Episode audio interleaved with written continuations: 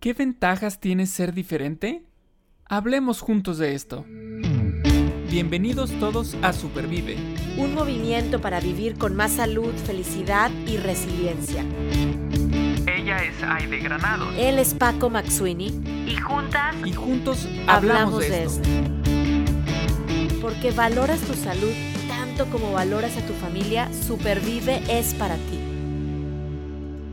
Supervive abrazando las diferencias, supervive siendo diferente. La verdad es que es un tema como muy apropiado en estos momentos para reflexionar y sobre todo para tomar acción y es lo que nos trae a este episodio con una muy muy querida amiga y también experta en este en esta materia de abrazar las diferencias que es Delia Henry, a quien voy a presentar ahorita para todos ustedes. Eh, Delia es licenciada en Comercio Internacional por el TEC de Monterrey en el 2012 empezó a trabajar en la industria de reuniones y turismo em, y Maximiliano, su primer hijo, nace en ese mismo año. Tres años después llega su segundo hijo, Mateo. Y Mateo nació con un cromosoma adicional en el par 21, que es mejor conocido como síndrome de Down. En enero del 2018, hace un par de años, Delia y su esposo Rafael decidieron crear World Meeting Forum Foundation, AC, que es una organización sin fines de lucro que promueve la inclusión laboral de personas con discapacidad, principalmente en la industria de los eventos. Entonces, eventos y empresas como Microsoft, Merck, Sanofi, Dell, son algunas de las que se han sumado ya a la causa, incluyendo en el staff de sus eventos a personas con discapacidad. Con el nacimiento de Mateo, Delia inició su lucha por la inclusión ya que conoce de primera mano los retos a los que las personas con discapacidad se enfrentan.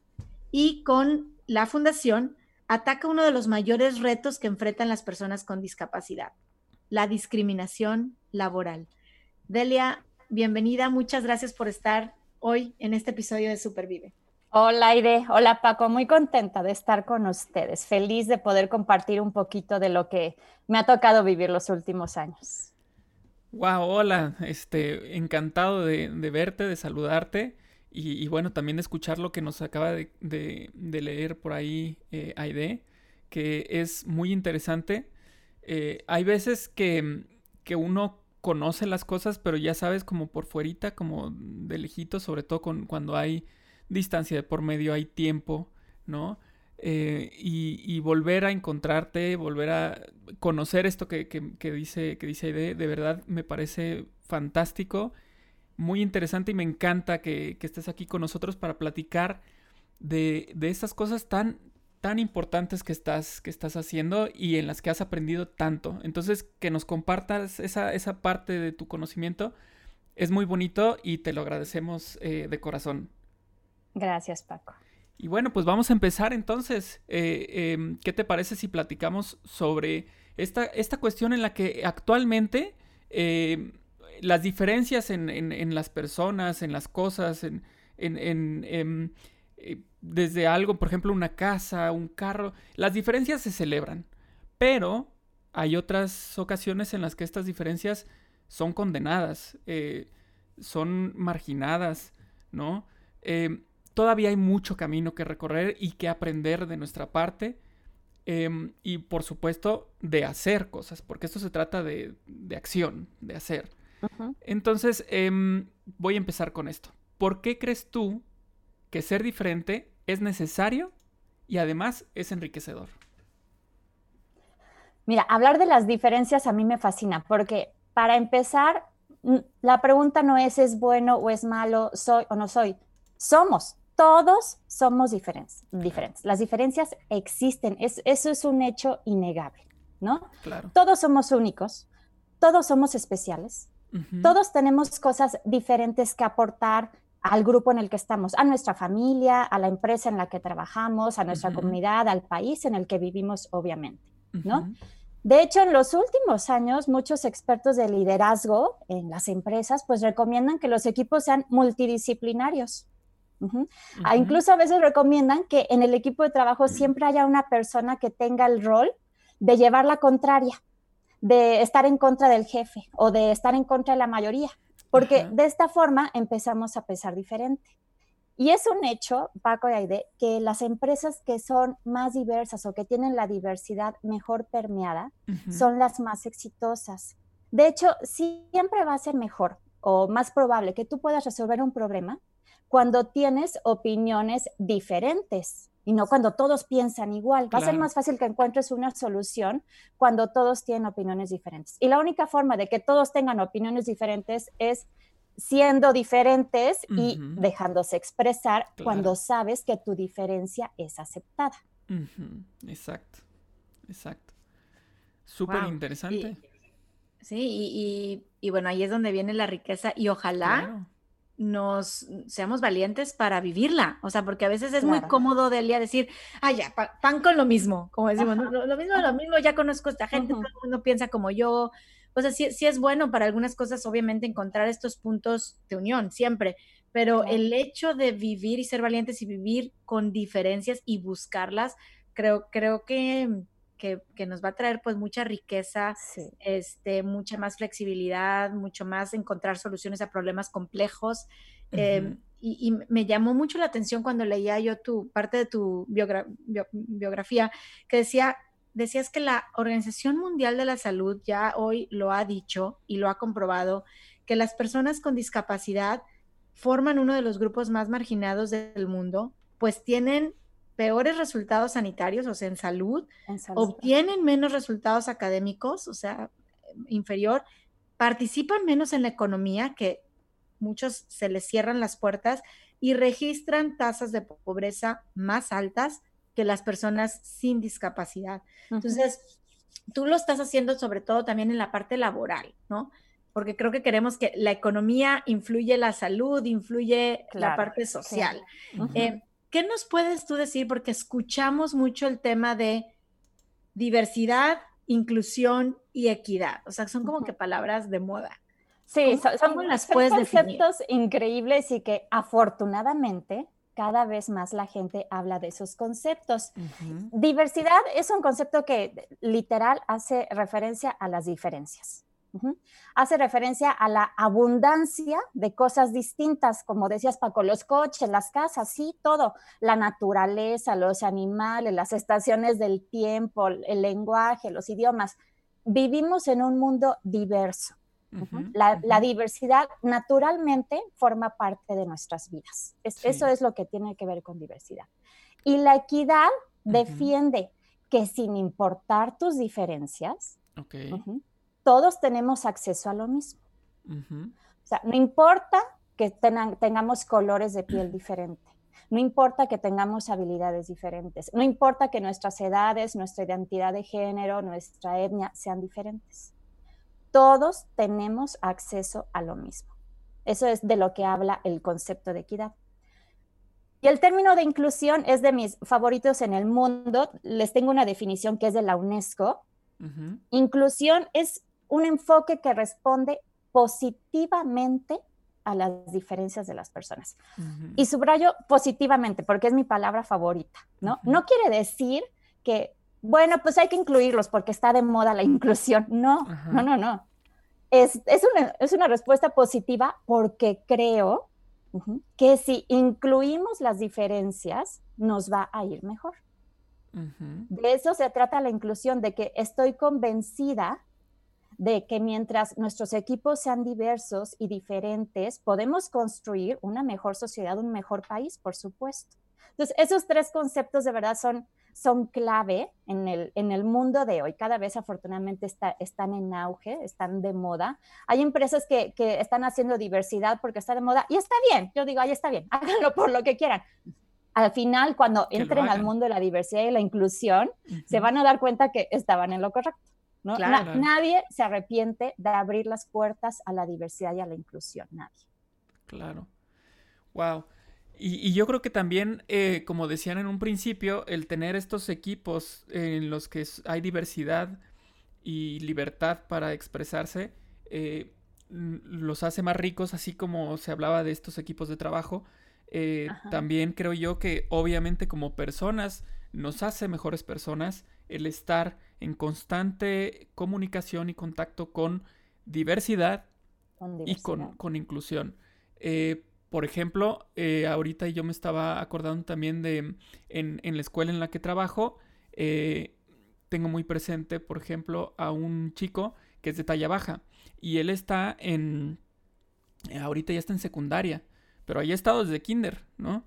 Este, y entonces convivir, y, y uno de sus compañeros es un sobrino, convivir con él, en el que por supuesto él es uno más, ¿no? Ahí está la parte de la inclusión este, también ayuda muchísimo a la percepción de todos sus compañeros, de todos sus maestros, ante esa problemática en particular.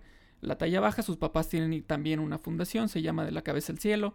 Este, y, bueno, eh, esto hace que, sus compañeros crezcan como, como seres humanos también. O eh, en su momento, cuando yo estaba, por ejemplo, secundaria, prepa, convivía mucho con, un amigo, este, también con síndrome de Down, con, el hermano de Gerardo. Este, y yo convivía mucho con él y de verdad había veces que pues nada más jugaba yo con él, ¿no? Eh, me refiero a que nada más iba yo con él, ¿no? Yo no iba con su hermano, yo iba con él. Este, y era muy divertido jugar con él y, y verlo eh, cuando estaba trabajando en el Burger King, por ejemplo, me acuerdo que estaba ahí trabajando. Este, entonces, eso era muy padre porque también a mí me ayudaba a, crecer, ¿no? Eh, y yo creo que eso, eso nos ayuda a todos. Como bien dices, nadie se va a arrepentir de esto, pues no, porque todos somos mejores con este tipo de, inclusiones. Y bueno, ahora tú como presidenta de una organización sin fines de lucro, eh, que trabaja por todos estos valores que acabamos de comentar, ¿cómo ves la situación actual en nuestra sociedad y a qué nos enfrentamos? Nosotros descubrimos cuando iniciamos esto que nos estamos enfrentando en, una primera instancia y en una palabra lo puedo definir como desinformación o desconocimiento. Las personas, al menos en nuestro, estoy hablando de mi experiencia en este país, hay países que en temas de diversidad e inclusión están lejos, ¿no? Están muy avanzados en el tema de inclusión laboral, de inclusión social, de inclusión escolar. Obviamente, si, si no existe la inclusión escolar, pues menos se va a dar la inclusión laboral. Como decías, Aide, las personas con discapacidad tienen mayores índices de analfabetismo. ¿Por qué? Porque cuando eran chiquitos y eras usuario de silla de ruedas, pues no había una escuela accesible, ¿no? O si tenías discapacidad intelectual, pues la escuela en la que querías entrar no estaba preparada o no creía que podías aprender. Entonces, de ahí empieza todo. los países que no tienen una buena inclusión escolar para personas con discapacidad, pues ya valió todo, todos los, siguientes eventos de su vida, menos van a poder tener acceso a un trabajo, ¿no? Entonces, el reto más grande es la desinformación. Y esa desinformación lo que ocasiona son prejuicios, ¿no? Como tú no sabes que las personas con discapacidad pueden trabajar, pueden leer, pueden aprender, pueden moverse, pues como no lo sabes, pues no les vas a, no, no les vas a abrir la puerta. No los contemplas no los tienes contemplados, exactamente. O sea, en, tu marco no existe la posibilidad de que una persona con discapacidad pueda trabajar en tu empresa, ¿no? Porque, porque nunca en tu vida, y bueno, voy a hablar por mí, tú ahorita, Paco, diste ejemplos de, que conoces personas con discapacidad o has conocido, ¿no? Yo nunca en mi vida hasta antes de que nací. O sea, mi hijo Mateo es la primera persona en el mundo que conozco que tiene una discapacidad yo en mi círculo social, familiar, cercano, mediano y lejano, no tengo a nadie. Hoy, por supuesto que sí, ya conozco muchísimas personas, ¿no? Pero esto es gracias a lo que sucedió en este camino. ¿Y por qué yo no tengo personas con discapacidad en mi círculo? Pues porque yo de chiquita no fui a una escuela en la que había, había niños con discapacidad, ¿no? Y en los trabajos que he tenido, nunca tuve un compañero con alguna discapacidad. Entonces, pues, ¿de dónde me hago de, personas con discapacidad cercanas a mí? Si tus amistades principales vienen de una escuela, de una universidad o de tu trabajo, de los trabajos que has tenido. Entonces, ahí es cuando, cuando caemos en la cuenta que lo que falta es información. Por eso, una de las labores de la fundación, pues, es hacer conciencia. Muchas de nuestras publicaciones tienen que ver con em, pues sí, con promover los términos adecuados, contar historias, historias de éxito. Claro que la, historia se cuenta sola, ¿no? Porque en nuestros eventos, pues lo que hacemos es eh, que personas con discapacidad tienen un trabajo, que además, no, es, no es tema de ahorita, pero el trabajo es un derecho. Es un derecho que tenemos todos, es uno de los derechos humanos, no se lo puedes negar a nadie. Tú no pensarías que una persona con discapacidad es jefe de familia. Y sí lo es. Una persona con discapacidad también tiene que pagar renta, también tiene que pagar colegiaturas de sus hijos. Entonces, imagínate el impacto que tiene que tú puedas darle una oportunidad de trabajo, un trabajo digno y bien remunerado, porque eso es lo que damos en la fundación. Nosotros lo que les pedimos a los organizadores de eventos es que a las personas con discapacidad le paguen lo mismo que le pagan a una persona sin discapacidad. No pedimos más y no pedimos menos, porque al final el trabajo entregado va a ser el mismo. Por esta razón de la desinformación, yo también decidí empezar a dar conferencias para contar la historia porque ahí fue cuando nos dimos cuenta, la gente no sabe.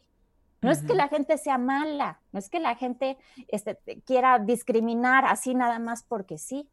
La gente no, sabe.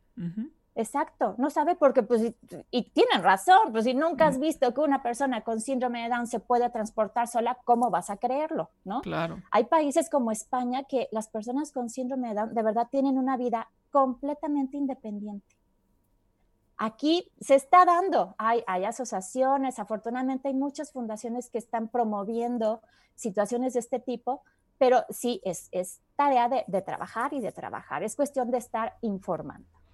Porque además hay ciertos como estereotipos, ¿no? Que, tenemos en, nuestra mente que ni siquiera es algo nuestro, es decir, no, no es por experiencia propia ni nada, simplemente lo tenemos y lo cargamos así y así no lo llevamos y entonces pues pasa todo esto que, que, bien comentabas como el hecho de que no lo contemplemos porque ni siquiera he convivido con alguien eh, con estas características entonces pues yo me quedo con la idea de no de que no no se puede no es interesante, Por ejemplo, una vez escuché una conferencia de una persona de Manpower que decían que sus clientes reportan que en el 50% de los casos no logran encontrar al perfil que están buscando. Y la razón que daba Fundación Manpower es porque no se abren a mm. la diversidad. Es decir, son puestos que son exclusivos de hombres, por ejemplo. Entonces, no se han dado la oportunidad de entrevistar mujeres para ese puesto.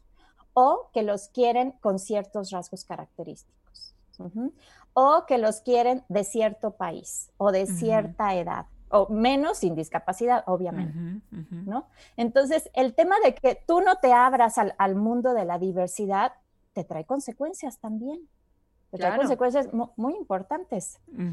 Claro, claro, consecuencias a, nivel empresa, hablando de productividad y a nivel sociedad, de, de, en qué nivel de justicia estamos viviendo. Como tú dices, oye, qué importante es abrir los ojos y decir, hay, más allá una responsabilidad que cubrir ellos como padres de familia, como ciudadanos y, yo creo, Delia, esa es una creencia personal, pero a la hora de que, de que te informas, pero que también te animas a ir y ver y tocar, tu vida cambia. O sea, creo que un mensaje, y no hemos llegado al final de este segmento, pero es sí, abran los, abramos todos los oídos y, tengamos claro que esto es una situación concreta, real, está pasando y queremos que sea diferente. Que ahorita te voy a preguntar qué has visto que se ha hecho diferente. Y vamos a atrevernos a ponernos en contacto con la discapacidad. Vamos a aprender, sí, va a ser difícil también. O sea, yo no digo que no emocionalmente, o a lo mejor a mí me gustaban que las cosas hicieran así y ahora se van a hacer de otra manera. Pero, pero creo que en esa oportunidad de decir, lo, quiero ver y lo quiero tocar, lo quiero sentir, va a cambiar mi respuesta en mis próximos años y, si yo soy mamá de una familia y amiga de más amigas, voy a empezar a cambiar también esos círculos que me rodean, ¿no? Em, a ver, pregunta, como mamá de Mateo, ¿no? Eh, y que no nada más, ahí me voy a meter a la parte más familiar, o sea, de, la, empresa trae las estadísticas, lo estás viendo, lo están haciendo realidad. Como mamá de Mateo, ahora mamá, familia con un niño de síndrome de Down u otra discapacidad que puede tener un niño una niña en un núcleo familiar, ¿qué cambios tú estás viendo que están pasando en la sociedad para asegurar que el futuro de Mateo tenga amor, seguridad y éxito para celebrar sus diferencias? Esa es una pregunta muy difícil, es una pregunta muy difícil, muy difícil, pero, pero mira, afortunadamente, afortunadamente a mí me tocó vivir en, claramente en una época mejor que, que la anterior. ¿No? Hace, hace muchos años, bueno, y no tantos, hace 30, 40 pues, años, la mejor, las personas con discapacidad intelectual que se quedaban encerradas. Si tú tenías un hijo con síndrome de Down o con alguna otra discapacidad intelectual, pues lo dejabas encerrado comiendo galletas de animalito y viendo la tele, ¿no? Es, eso era lo único que le esperaba a una persona con estas características, ¿no? Hoy, cada vez más, pues esa situación está cambiando. Y claro que tiene que ver con con todo, con la sociedad, con el mundo, con las asociaciones mundiales que están haciendo su luchita por promover la inclusión, por este, la toma de conciencia, ¿no? Pero también tiene que ver con las familias que agarramos fuerzas y, y, decimos, yo voy a salir, ¿no? Porque yo también podría haber dejado a mi hijo Mato encerrado en su cuarto. Pero como yo, habemos muchas familias que dijimos, no, yo a donde vaya voy a llevar a mi hijo, ¿Por qué? Porque otra vez, ¿cuál es el problema? La desinformación. ¿Y por qué? Porque no los ves. La discapacidad no es vista. No es vista porque las personas con discapacidad pues no salen. ¿no? Las personas con discapacidad motriz no salen porque al menos nuestro país no es accesible. Una persona en silla de ruedas sufre todos los días para llegar a donde tiene que llegar. Mejor no sale. Una persona con discapacidad intelectual se puede enfrentar a miradas, a rechazos, a prejuicios como los que platicábamos hace un momento. Pero eso es otra vez no por mala onda, sino porque pues no estoy acostumbrado a que en la mesa de al lado, en el restaurante, haya una persona con discapacidad intelectual, una persona en silla de ruedas, una persona em, ciega, ¿no? O con dispositivos en los oídos. Entonces, el papel que estoy haciendo yo ya como mamá, pues es salir al mundo, salir y decir, pues aquí está mi hijo, el que quiera verlo, pues que lo vea y el que no, pues lo siento porque yo no me voy a regresar a mi casa. Claro. ¿No? Nosotros vivimos, yo siempre lo digo, la inclusión sí es posible porque yo vivo la inclusión las 24 horas del día, porque en mi casa conviven mis dos hijos todo el tiempo uno con discapacidad y uno sin discapacidad. A las fiestas de Max va Mateo, a las fiestas de Mateo va Max, a, todos lados vamos juntos. ¿Qué estoy haciendo? Yo creo que esto es lo que estoy aportando. Por, por mi parte de familia estoy criando dos hijos conscientes, dos hijos que están comprometidos con la inclusión, Max, que, es el grande y que no tiene discapacidad, él está consciente de la discapacidad de su hermano y está consciente de otras discapacidades. Cuando salimos y nos toca ver a una persona en silla de ruedas, mamá, esa persona tiene discapacidad motriz, ¿verdad? Sí, mi amor. Él sabe referirse. Él no crees que dice paralítico, minusválido, esas palabras no existen en su lenguaje. Él tiene el lenguaje correcto porque me oye todo el día hablar de eso. Claro. Porque leemos cuentos que tienen que ver con discapacidad, porque vemos programas que tienen que ver con discapacidad. Entonces, eso es lo que nosotros estamos haciendo. Por parte de la fundación también es un gran trabajo el hacer que las personas con discapacidad intelectual, porque también tenemos usuarios con síndrome de Down, sean vistas. Y tenemos usuarios con síndrome de Down que son completamente funcionales y que pueden hacer sin problema el trabajo que nosotros les pidamos. Wow.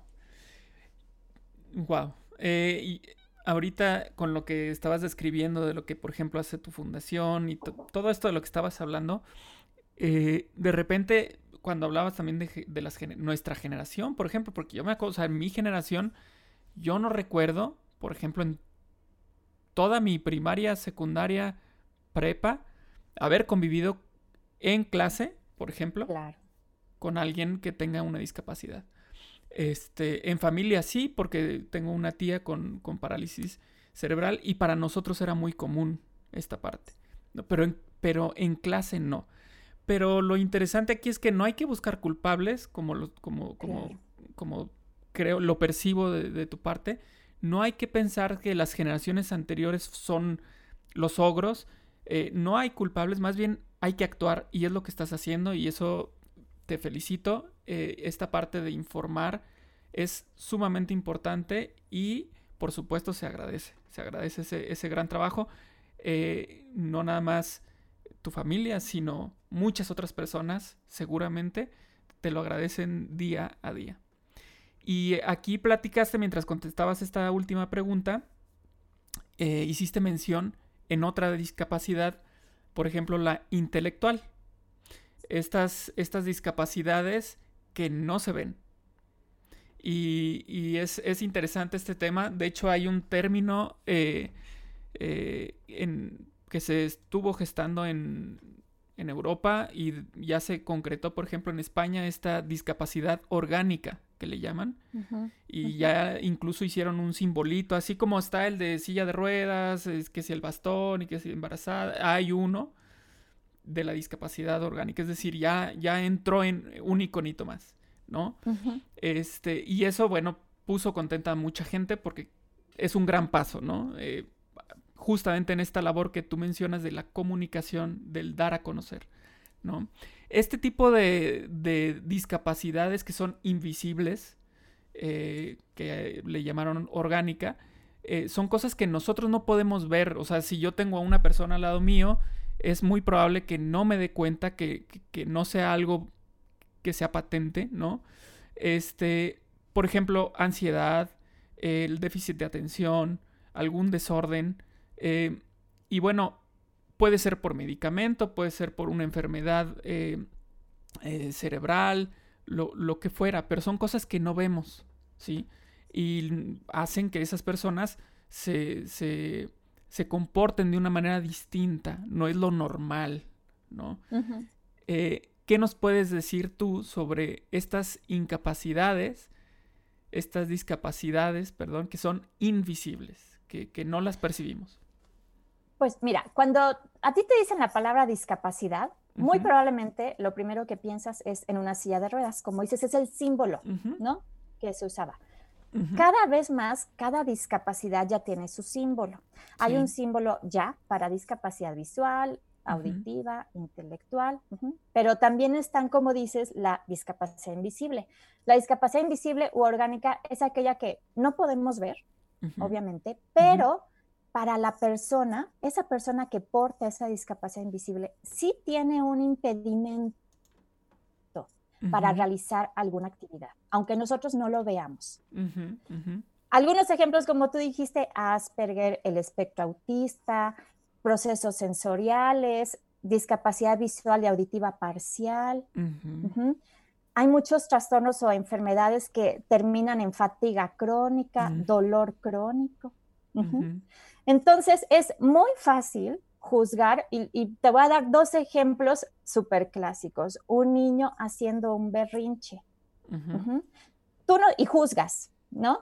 Y tú no sabes a lo mejor que ese niño tiene una hipersensibilidad auditiva. Claro. Y en ese momento está recibiendo demasiados estímulos que lo alteran. Y lo estás juzgando. Tampoco quiero decir que todos los niños que tienen hipersensibilidad auditiva van a hacer berrinches en el mall, no, no estoy diciendo eso.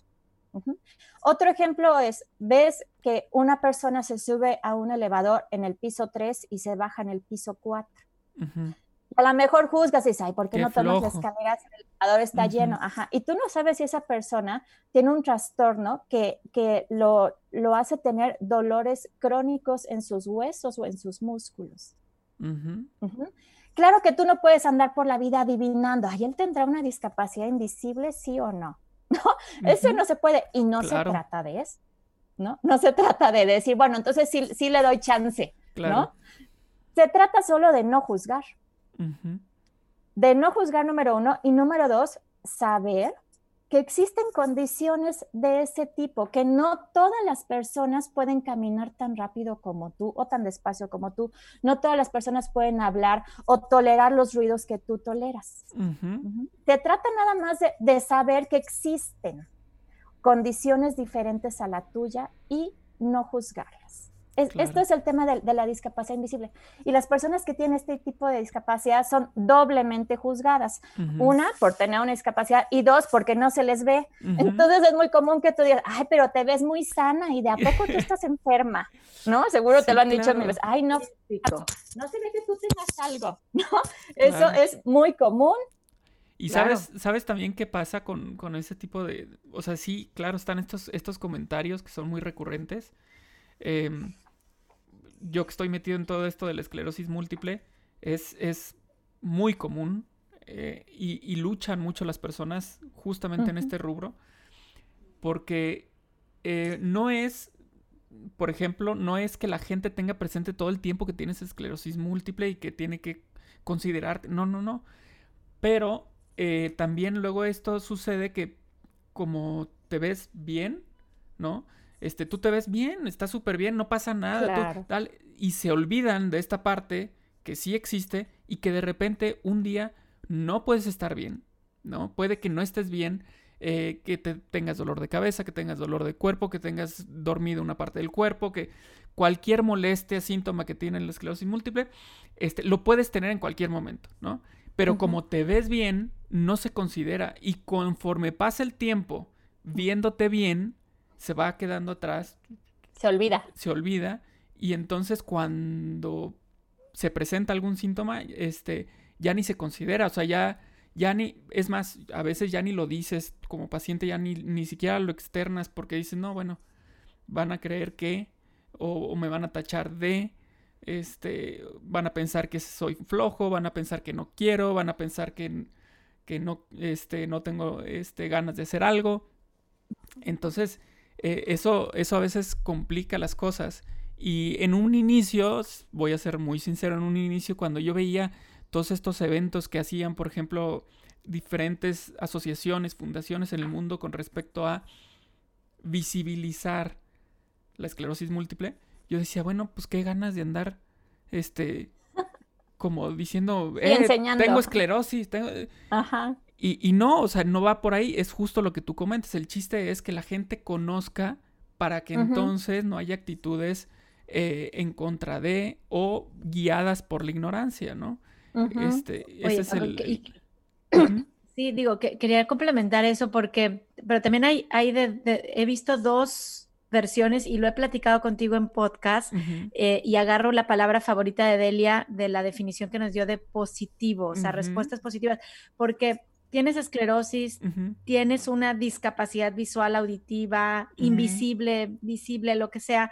Y hay dos formas de comunicar y decir a las personas, lo tengo, porque andamos buscando respeto, andamos buscando amor, no juzgar, ¿no?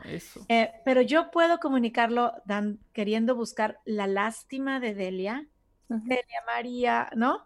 Es que todo el día mis achaques, aunque mi cuerpo se ve de cuarenta y tantos por dentro, está de ochenta y tantos, lo que sea, ¿no? Sí, sí, sí. Y, lo he visto en redes sociales, en conferencias, de te voy a comunicar, pero porque quiero tu, tu lástima o porque quiero tu respeto y tu amor. Entonces, creo que es claro que necesitamos informarnos y si tenemos una discapacidad visible o invisible, somos pues responsables de educar, pero pero buscando esa, esa parte positiva, Delia, que ya nos exacto, decías. ¿Qué sí puedo hacer? Ok, no, no puedo multiplicar, restar y dividir ya sin usar un papelito y una pluma. me, pasa, ¿no? Por parte de las quimios, sí, el, el quimo brain, pierdes algunas cosas, todo lo tengo que apuntar, mi memoria es, no es tan buena. Pero bueno, soy funcional, ¿no? Y les digo, permítanme tantito, déjame saco mi hojita y voy a tomar nota de esta reunión, si no, como si no estuve. Pero con, con buscando ese amor y ese respeto y, y no, no el me rasgo las vestiduras, ¿no? O sea, creo, que nos sirve más en sociedad hacerlo de esta manera.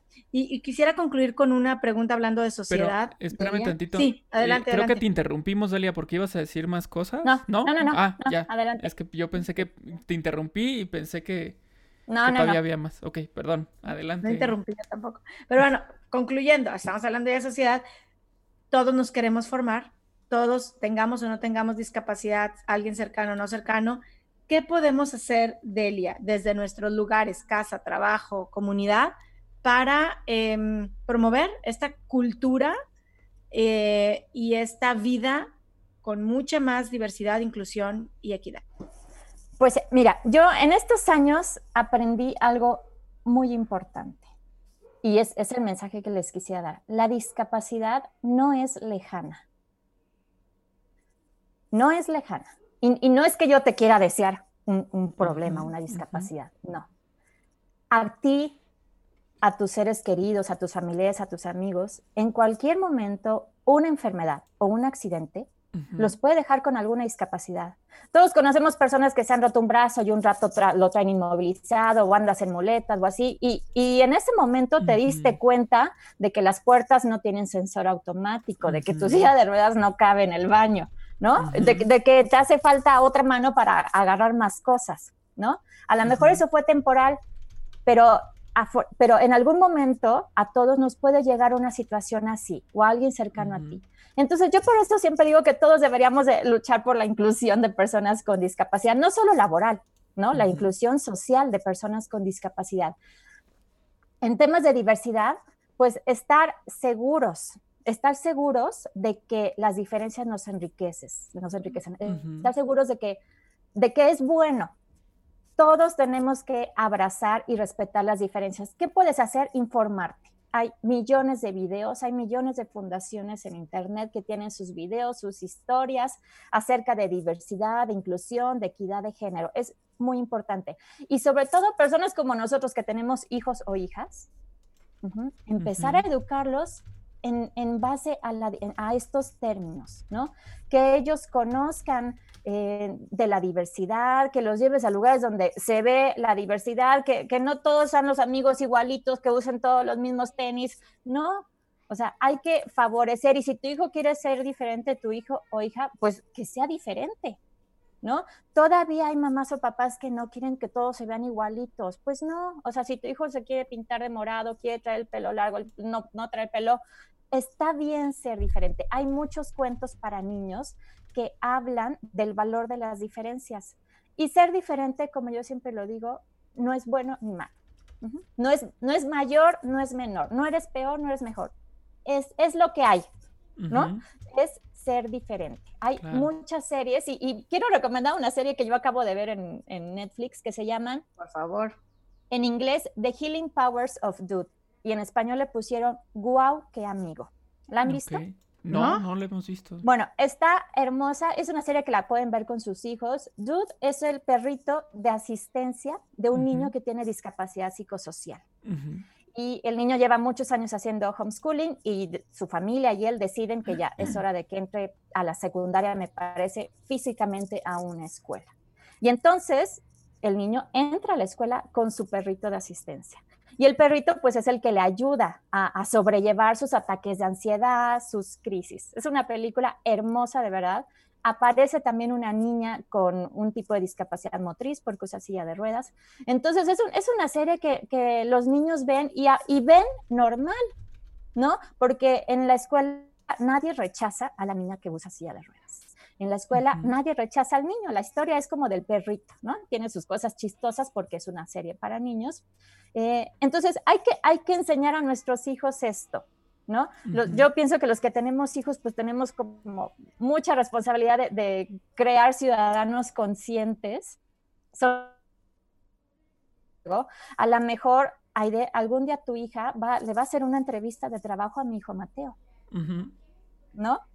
O sea, van a trabajar juntos, Delia María. Imagínate, y, no quiero decir que lo entreviste, porfa, que lo entrevista y dé porque tiene síndrome de Down, ¿no? Ajá, claro. Imagínate que tu hija tenga la apertura y que diga, ay, pues este, lo entrevisto. Que lo entreviste. Y, no, lo voy a aceptar por, por compasión. Voy a ver sus competencias y si cumple con el puesto que estoy buscando, pues lo contrato y si no, no. No, no, no, no queremos compasión, ¿no? No queremos este asistencialismo, eso, las políticas asistencialistas y de beneficencia ya, este, la ONU y la, el, el BID ya también han dicho eso, ya fue, ¿no? Las personas con discapacidad no necesitan ayuda, ¿no? Necesitan un trabajo. Inclusión. Claro. necesitan oportunidades, oportunidades como las que tenemos nosotros. Entonces, creo que mucho de lo que tenemos que hacer nosotros es educar a nuestros hijos. Educarlos, informarlos de, todo lo que hay en, el tema de la diversidad. Eso, eso quisiera yo terminar con eso. Hermoso, hermoso. Eh, yo creo que eh, todos, todos tenemos algo que aportar en algún momento. Todos, en diferentes niveles, me refiero con niveles eh, en diferentes ámbitos, ¿no? Empresarial, social. Por ejemplo, ahorita estaba pensando en artístico. Hay gran cantidad de artistas que no sabemos que, vemos su, obra y decimos, wow, es lo máximo.